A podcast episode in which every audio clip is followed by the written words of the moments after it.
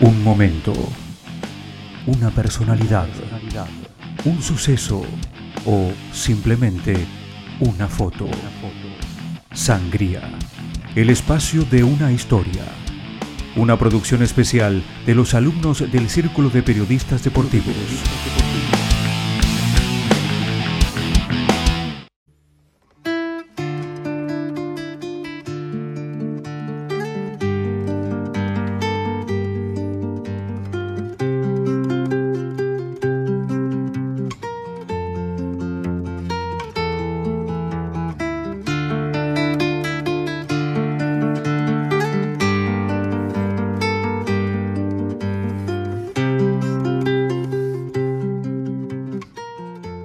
En esta oportunidad, tenemos un episodio en el cual cualquier oyente se puede llegar a emocionar al escucharlo. ¿Por qué? Porque vamos a hablar de Diego Armando Maradona. A cinco meses de su partida, no podemos hacer otra cosa que no sea hablar de él y rendirle homenaje de esta manera. Del Diego son muchas las cosas de las que se pueden hablar y son muchos los enfoques que se le pueden dar a esos temas.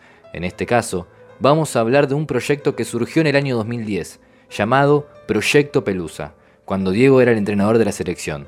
¿Cómo surgió? Damián Kukerkorn, el creador de esta idea y el que maneja la cuenta de Instagram, te lo dice. El proyecto Pelusa nació en el año 2010, cuando Diego era el entrenador de la selección, y surgió, me surgió a partir de una hipótesis que era que Maradona es la única persona en el mundo probablemente a la cual se le puede reconstruir su vida a partir de las fotos que se sacó con la gente.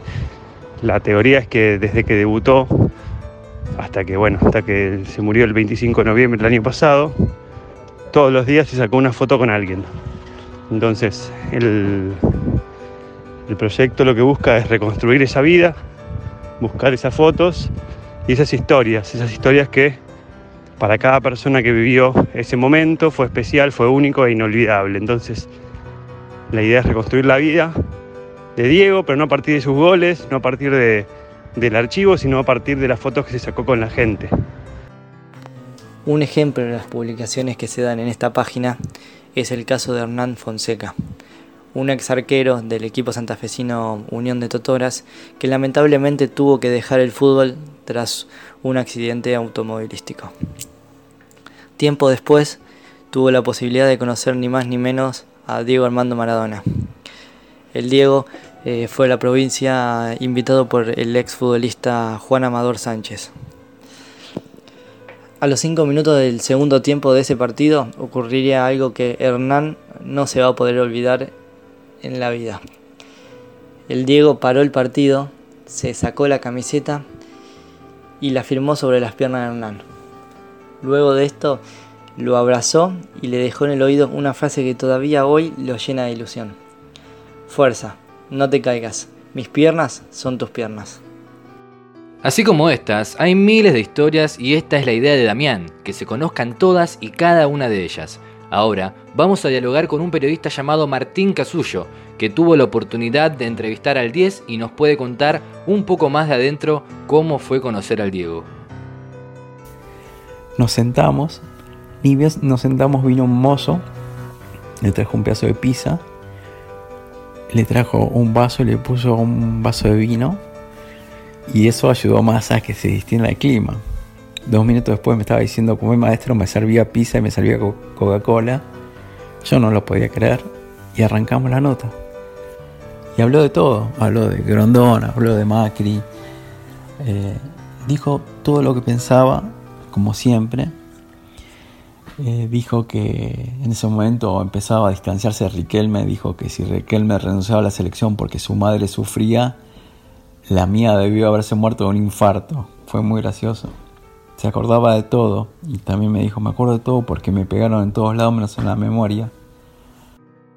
Por otra parte, no queríamos dejar pasar la oportunidad de hablar de Diego, pero haciendo hincapié en su lado más humano o sentimental. Es por eso que nos queremos remontar a un hecho que conmocionó a más de uno, el caso de Pedro Damián Monzón, alias El Moncho, un ex futbolista argentino de Independiente que se iba a suicidar, pero que gracias a Diego Armando Maradona no lo hizo. lo voy a llamar a Diego. o sea, buscaba excusa, no me quería Claro, matar. Después me di cuenta que era cobarde y qué bueno que fui cobarde. Y me di cuenta que era, que era cobarde porque no lo hacía. Si tenía la pistola en la, en la mano y no lo hacía nunca. Claro. Tal vez Dios hacía que no, me, que, no, que, no, que no apriete el gatillo. Claro. Y digo, lo voy a llamar. Si no viene, me suicido. Mirá qué loco. Me río porque- Estaba loco también yo. ¿no? La locura. Qué loco estar, estaría. Lo llamo, le dice, ¿qué te pasa? Dice, no, digo, quería hablar con vos, digo, no me siento bien, la verdad que, que no estoy bien, Diego. Eh, no estás bien, no te preocupes. Aguantame un rato que ¿A dónde estás? Está al lado, está la, la dirección, viste, antes no había GPS, nada, Nada. pero viste, era tan genio que se grababa la dirección en la cabeza y sabía dónde. Y vive ahí en la calle Alcina, cerca de la cancha de Racing incluso. Alcina, al Belgrano, hace así, listo. Al- estaba solo, yo decía, ¿qué hago? ¿Viste? ¿Qué hago? Ya llegó, ya, ya ¿Cuánto tardó? no sé, ponerle. Para mí tardó cinco minutos, pero seguramente tardó mucho más tiempo. Sí. ¿No?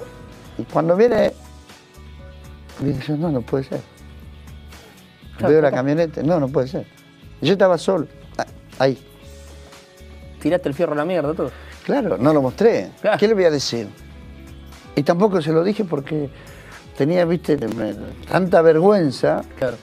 porque yo pensé que no iba a venir. Y viene, y le digo,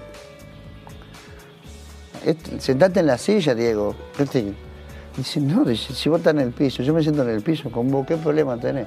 Había nacido mi, cuar- mi quinta hija, o sea, quinta de, lo- de los hijos, o sea, de los cuatro primeros matrimonios, segundo matrimonio, eh, había nacido hacía dos meses, yo no la podía conocer porque no tenía para el boleto para ir a, ni para ir a conocerla porque ella era de Tucumán y se había ido a tener allá a, la- a la- a mi hija, a Lucecita, que hoy tiene 20 años, así que imagínate que le dije, la verdad, no tengo ni para ir a ver a mi hija.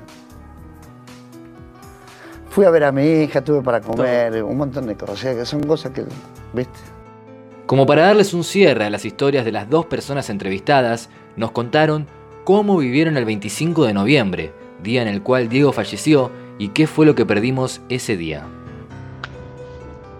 Y el 25 de noviembre de 2020 fue un día obviamente triste eh, y sorpresivo. A mí lo que más me causó fue sorpresa porque si bien sabíamos que estaba mal, se lo veía que estaba mal, nadie esperaba este desenlace así tan de repente y tan rápido. Sobre todo después de haber pasado varias internaciones en las que estuvo al borde de la muerte y después zafó. Que fuera así tan de golpe y tan sorpresivo fue un shock. Eh, obviamente fue muy triste, sigue siendo muy triste. Y costó bajar, costó caer, costó darse cuenta que era real. Eh, pero bueno, lamentablemente sí lo es. Y ahora nos queda el recuerdo y por eso el proyecto toma cada vez más fuerza. Y Mira, cuando Diego Maradona falleció el año pasado, el mundo perdió su personaje más auténtico. Seguramente no era el tipo más coherente, pero siempre lo que decía era lo que sentía y era crudamente honesto.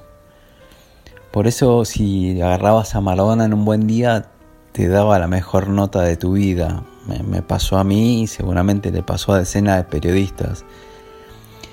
Y otra gran virtud que tenía Maradona para nosotros era que jamás te iba a desmentir lo que dijo.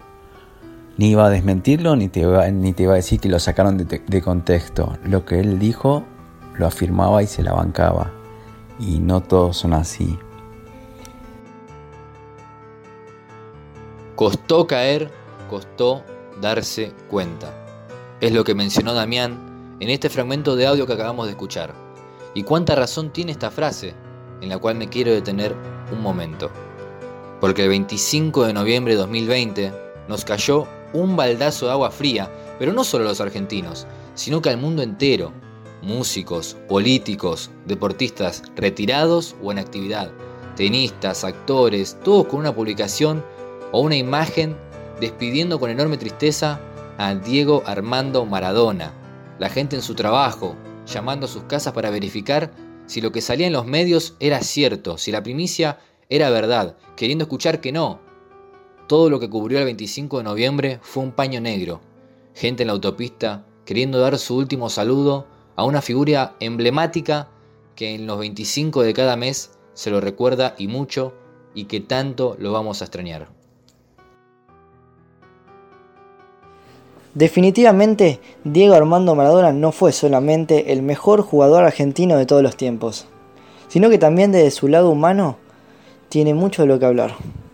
La anécdota de Matías, la predisposición de Diego para brindar una nota y la increíble historia de Moncho son solamente una parte, una pequeñísima parte de una gran lista con historias emocionantes. Como diría Eduardo Galeano, Diego Armando Maradona fue el más humano de los dioses.